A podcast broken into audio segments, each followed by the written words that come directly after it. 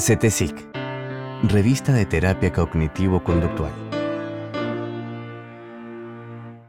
Sesgos cognitivos. Atajos en el procesamiento de la información. Percibir, prestar atención, decodificar y entender a los demás, recordar hechos pasados. Todos son procesos psicológicos cotidianos, a simple vista sencillos, que se llevan a cabo con un mínimo esfuerzo. Entre otras cosas, esto se debe a que nuestro cerebro no procesa la información de manera fría y puramente racional como lo haría una computadora, sino que lo hace bajo el influjo de emociones y aprendizajes previos que actúan tácitamente. Hablemos de los sesgos cognitivos.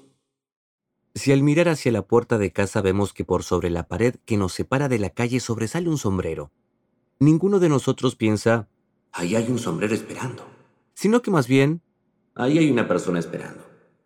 Esto se debe a que todos sabemos que los sombreros no caminan solos, sino sobre las cabezas, las cuales a su vez pertenecen a seres humanos. Así, la percepción de un sombrero queda espontáneamente atrapada en un entramado de significados previos del cual se nos hace imposible escapar. Y sí, en efecto, la asignación de significados es un proceso automático e inevitable. Haga el lector esta prueba sencilla. Tome un libro, revista, diario o mire un sitio web en su teléfono móvil, los cuales estén escritos en un idioma que usted conozca. Mírelo, pero intente no leer lo que ahí dice. Le resultará imposible. Si vemos letras impresas en una lengua que conocemos, inevitablemente las leemos. Nuestro cerebro se halla permanentemente asignando significados, encontrando patrones y regularidades, tanto así que muchas veces termina por hallar algún sentido donde no lo hay. Como ya sabemos, las emociones son poderosas reacciones moldeadas durante millones de años por su valor evolutivo. Como tales, ellas poseen la capacidad de influir fuertemente en el modo en que nuestros cerebros o nosotros, quienes quiera que seamos, perciben, entienden, atienden, recuerdan, etcétera, etcétera. Vale decir, las emociones constituyen una pieza crucial a la hora de asignar significados. Se trata de un mecanismo sano, normal e inevitable, al cual solemos designar genéricamente con el nombre de sesgo. Sesgo, o más específicamente, sesgo cognitivo, se refiere entonces a un tipo de procesamiento de información influenciado por variables emocionales. Resulta realmente muy difícil dar una definición acabada de la palabra sesgo, pues desde su introducción en 1970 por Amos Tversky y Daniel Kahneman, la misma ha sido excesivamente utilizada, generándose por lo tanto una gran polisemia del término. Con frecuencia asociamos la palabra sesgo con una connotación negativa y patológica. Esto se trata de un error. Contrariamente, debemos pensar a los sesgos cognitivos como mecanismos adaptativos que otorgan al cerebro un atajo en el procesamiento de la información. El mundo es demasiado complejo y la información proveniente del mismo abrumadora. Para entender y sobrevivir, nuestro cerebro necesita crear una imagen resumida y manejable del entorno. Cualquier representación que nos formemos de la realidad será necesariamente una copia abreviada, acotada, más simple y más manipulable que su contraparte real. En esta síntesis simbólica del mundo, los sesgos cognitivos tienen un papel esencial.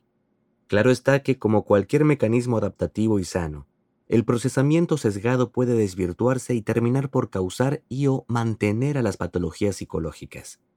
Tal como sucede frecuentemente con otros tantos procesos mentales, el origen de que nuestros sesgos cognitivos se nos tornen patológicos tiene mucho que ver con haber soltado a nuestro primitivo cerebro, adaptado a la sabana africana, a deambular en una gran ciudad. Reflexionando un poco acerca de la tamaña naturaleza del cambio, la verdad es que no le ha ido tan mal. Veamos un ejemplo. Las personas que padecen ansiedad ante la salud suelen asustarse cuando se enteran de que alguien ha enfermado o ha muerto de alguna dolencia que ellos temen. Normalmente el miedo experimentado es mayor cuanto mayor se percibe el parecido con la persona, la cual no tiene por qué ser un conocido directo.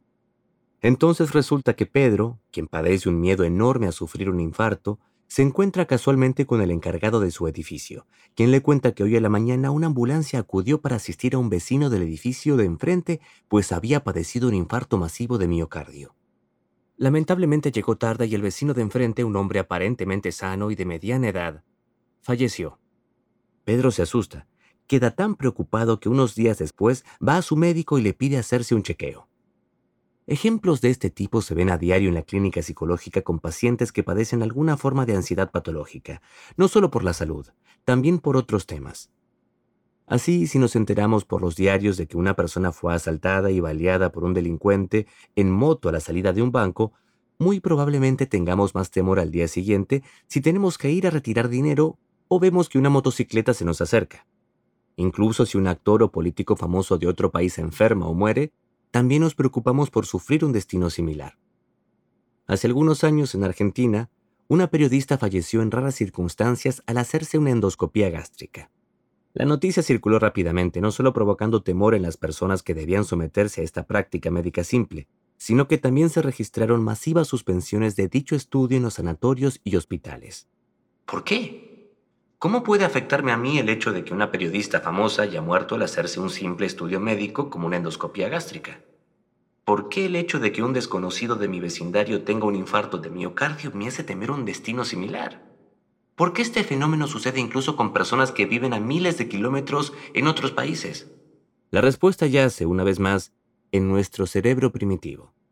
Los seres humanos vivimos y evolucionamos durante miles de años en grupos pequeños, no más de 150 personas. A partir de ese punto, los grupos tendían a fracturarse. Las investigaciones han documentado incluso que esta cifra, 150, es el número máximo de personas que la mayoría de nosotros podemos recordar con cierto nivel de detalle. El lector interesado puede consultar las investigaciones particularmente interesantes del antropólogo Robin Dunbar sobre el tema. En un grupo pequeño de personas donde los individuos se cuentan de a decenas, no de a miles o millones, lo que le pasa a uno muy probablemente también le suceda a otro. Más aún considerando el tipo de problemas con los cuales los humanos primitivos tuvieron que lidiar. Así, si a un compañero de mi tribu lo atacó un cocodrilo mientras juntaba agua en la parte del río donde se pone el sol, resulta muy razonable pensar que ahí hay cocodrilos que pueden matarte, con lo cual su experiencia es una enseñanza directa para mí. Será mejor no ir a juntar agua a ese lugar. Si otra persona de mi tribu se subió a un árbol a juntar frutos, pero una de las ramas se quebró y por lo tanto él cayó de la altura generándose heridas severas, entonces será mejor que yo ya no trepe ahí. Vale decir que, en una comunidad de pocos, lo que le sucede a uno indica una alta probabilidad para el otro. Pero cuando los grupos de humanos crecen, la probabilidad empieza a tornarse cada vez más pequeña y en poblaciones de millones tiende a cero. Por supuesto, el error radica en que mi cerebro primitivo decodifica a la periodista fallecida en la endoscopía como parte de mi tribu, cuando en realidad yo nunca la vi en persona, no la conozco más que por escucharla y verla en televisión.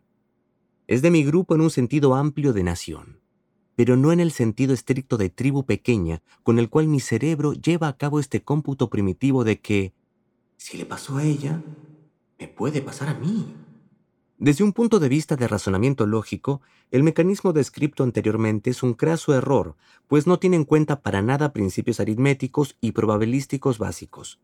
No obstante, en un ambiente primordial donde los humanos aún no habían descubierto las matemáticas y compartían su vida cotidiana con unas cuantas docenas de semejantes, resultaba altamente efectivo para sobrevivir y dejar descendencia fértil. Si le pasó a él, me puede pasar a mí. Una regla simple y fácil de seguir que en muchas ocasiones nos salvaría la vida. No está nada mal. La investigación acerca de los sesgos cognitivos es realmente enorme. Como ya mencionamos, esto ha traído una gran polisemia al vocablo, así que ahora nosotros vamos a recortar un poco nuestro campo de discusión. El estudio del procesamiento de información puede demarcarse por las etapas en las que se cumple. De este modo, en los estadios iniciales, la información ingresa al sistema, lo cual requiere órganos sensoriales y algún mecanismo de filtro, la atención. A partir de ahí, la información es procesada de diversas maneras, vale decir, se combina con otra información, tanto del entorno externo como interno, se convierte y transforma, adquiriendo así nuevos significados para luego descartarse o almacenarse en la memoria de largo plazo. Finalmente, la información almacenada puede ser actualizada cuando se la requiera, es decir, recordada. Tenemos así tres grandes etapas en el procesamiento.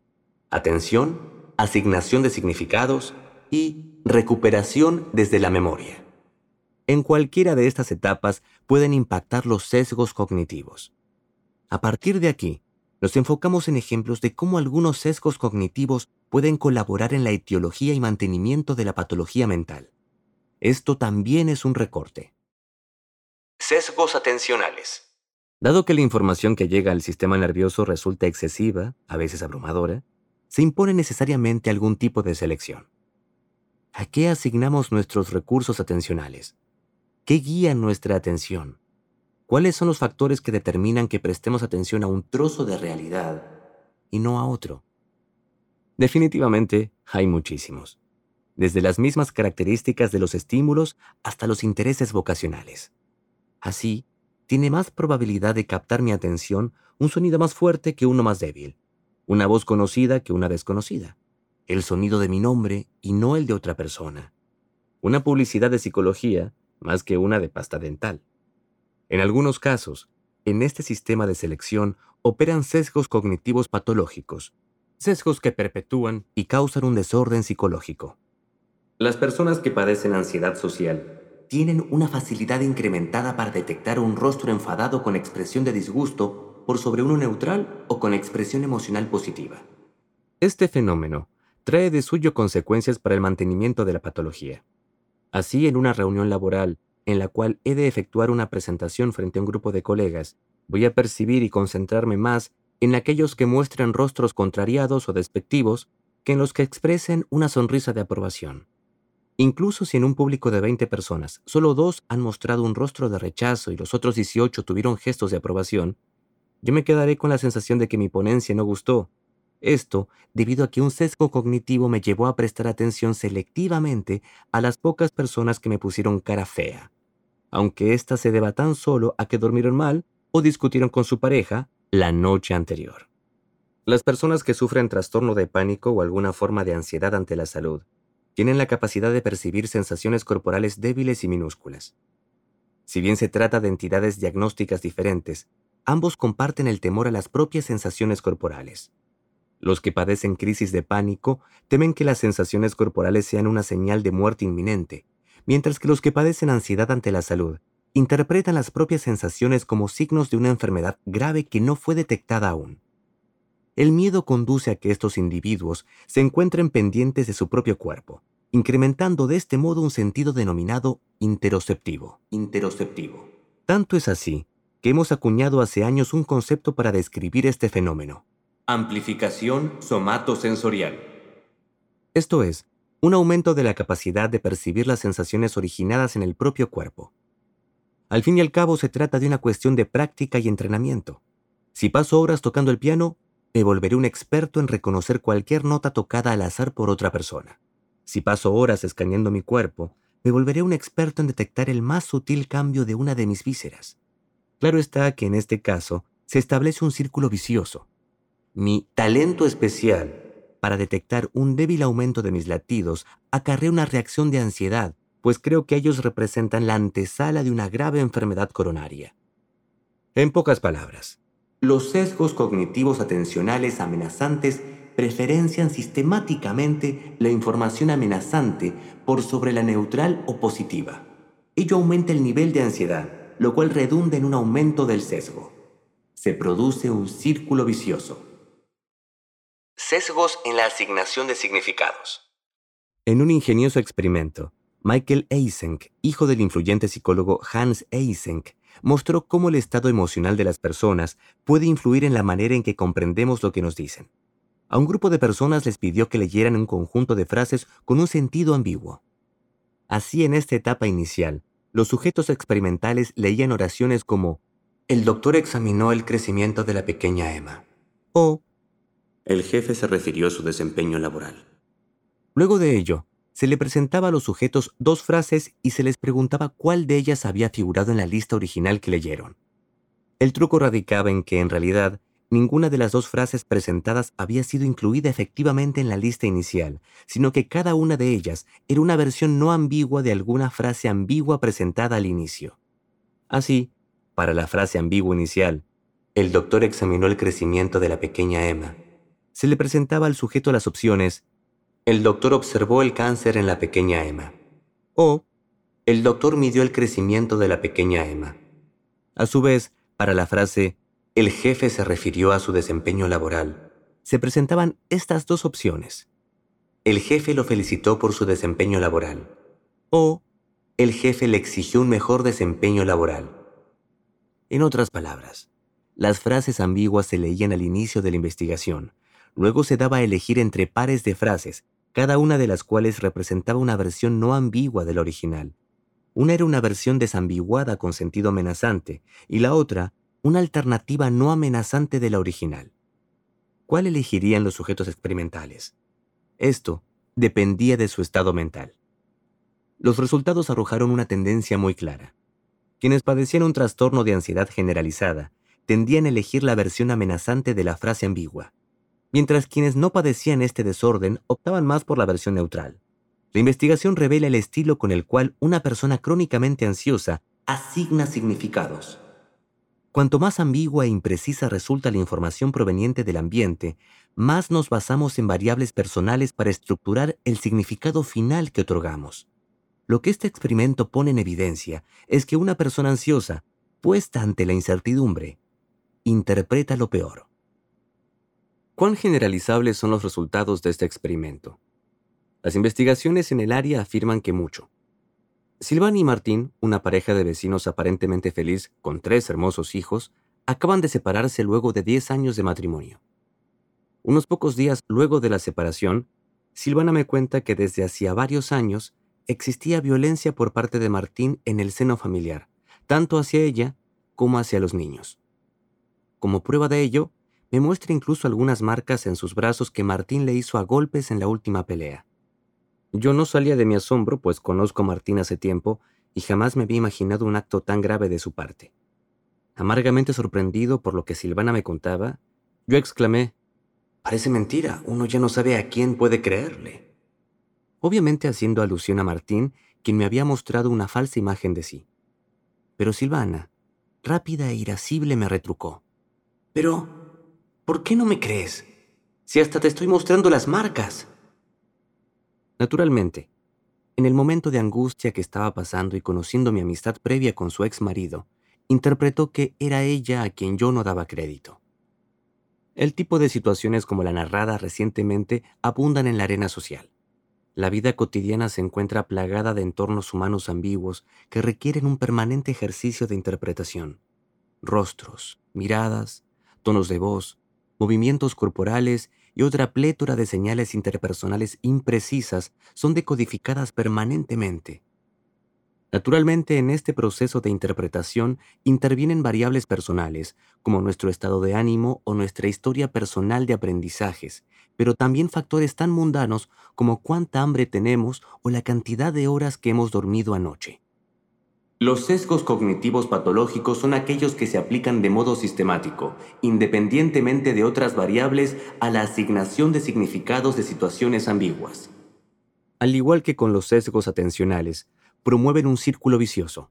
Cuanto más ansioso estoy, más tiendo a interpretar la información ambigua en su vertiente amenazante, perpetuando así el estado de activación angustiosa. Sesgos de la memoria.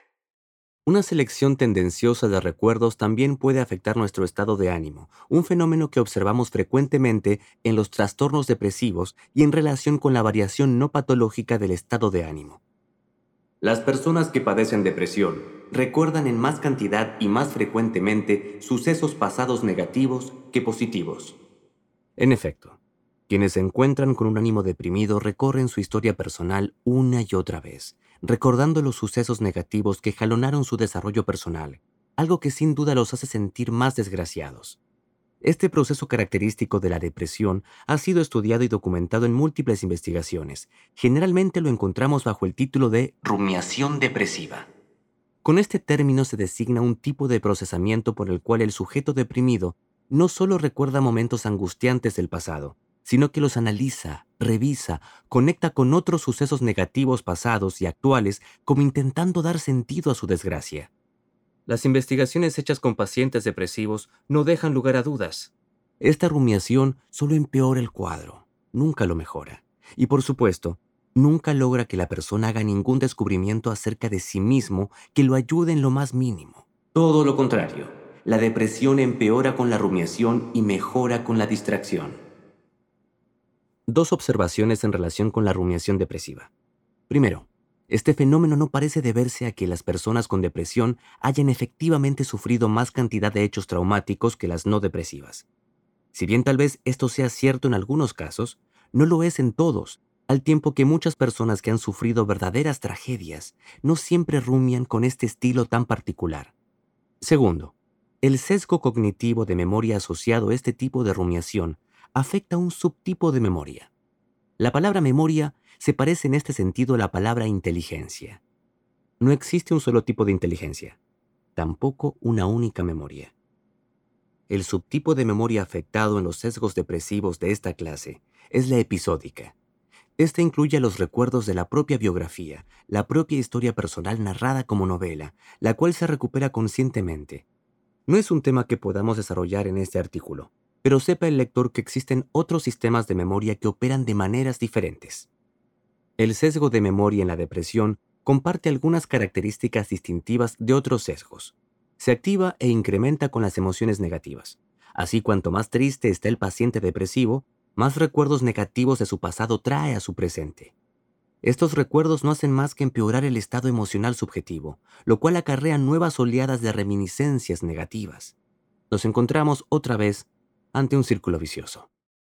A modo de síntesis, Hemos efectuado hasta este punto un recorrido breve sobre cómo los sesgos cognitivos pueden afectar el procesamiento de información en diferentes etapas. El recorte efectuado en tres fases tiene fines de estudio y didácticos, pues en la realidad psicológica de los individuos de carne y hueso, las etapas no se viven como separadas, de hecho no lo están. Pensemos a título de ejemplo en los sesgos atencionales o perceptivos. Hemos afirmado al respecto que el tipo de información que entra al sistema, filtrada a través de mecanismos atencionales, ya resulta tendenciosa y que luego sigue la asignación de significado. Pero un análisis simple revela que esto no puede ser completamente cierto. Para poder preferenciar en la fase atencional algún tipo de información por sobre otra, es preciso que ya se haya asignado alguna clase de significado en esta misma fase. ¿Cómo podría filtrarse únicamente la información amenazante si no se le asignó algún significado amenazante para que entre en esta categoría. Por otro lado, vale aclarar que en la gran mayoría de los casos, la operación de estos sesgos cognitivos se produce de modo involuntario, inconsciente. Los individuos somos conscientes solo de los estados emocionales finales que los sesgos producen, pero mayoritariamente tenemos escasa capacidad de controlarlos. Justamente este es el lugar de las terapias psicológicas, podemos a través de intervenciones específicas regular estos mecanismos psicológicos no conscientes a fin de que no acarreen o no potencien estados emocionales negativos y patológicos. ¿Cuándo y cuánto es conveniente hacerlo? ¿Qué éxito tendremos? ¿Cuáles son las técnicas que concretamente usamos para ello?